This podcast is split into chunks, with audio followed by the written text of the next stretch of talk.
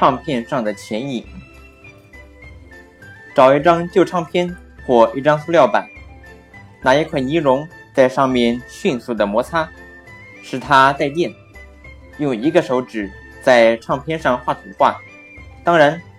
画出来的这个图画是眼睛看不见的。放点面粉在一张纸板上，再把它吹在唱片上，结果是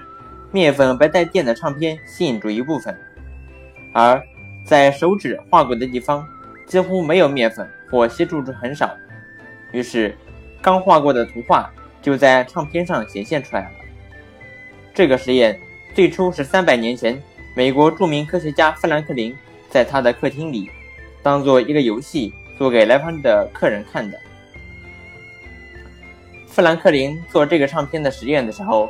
并没有想用它来复印什么文件，但它就是复印机的原理。到了一九三零年，美国科学家卡尔森才想到把它用来复印文件。卡尔森毕业于美国加利福尼亚工业学院物理系，他一直想研究一种能迅速复制文献的方法。他花费了四年的时间去纽约公共图书馆查阅有关复印的技术资料，最后提出用光电的方法来复制文件的方案。后来又经过许多人的努力，经历了三十七个年头。到了一九六零年，才制出第一台静电复印机。他最初的实验是摩擦一块涂有硫磺的锌板，使它带上了静电，然后再在一块玻璃板上写上不透明的字，压在带电板上，把它们放在灯下复照。经过光照后，没有字的地方电荷消失，还有字的地方因为光被自己挡住，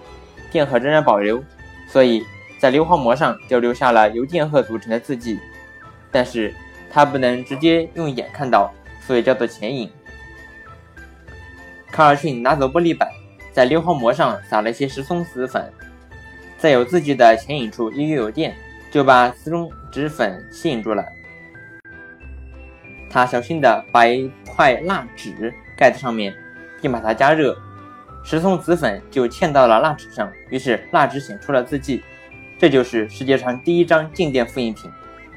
在静电复印机里，用一块锡板代替刚才实验中的硫磺锌板，高压电源使它带上几千伏的高压电，然后用光电的方法在晒板上写字。具体办法是让一束强光把要复印的书页像投影在